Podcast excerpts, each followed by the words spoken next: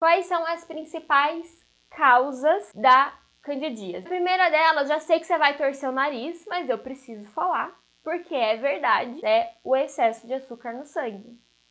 Se você tem esse pensamento, ah, final de semana pode tudo, é, eu tenho o dia do lixo, ah, eu como bem durante a semana, mas no final de semana eu bebo bastante, então não funciona assim.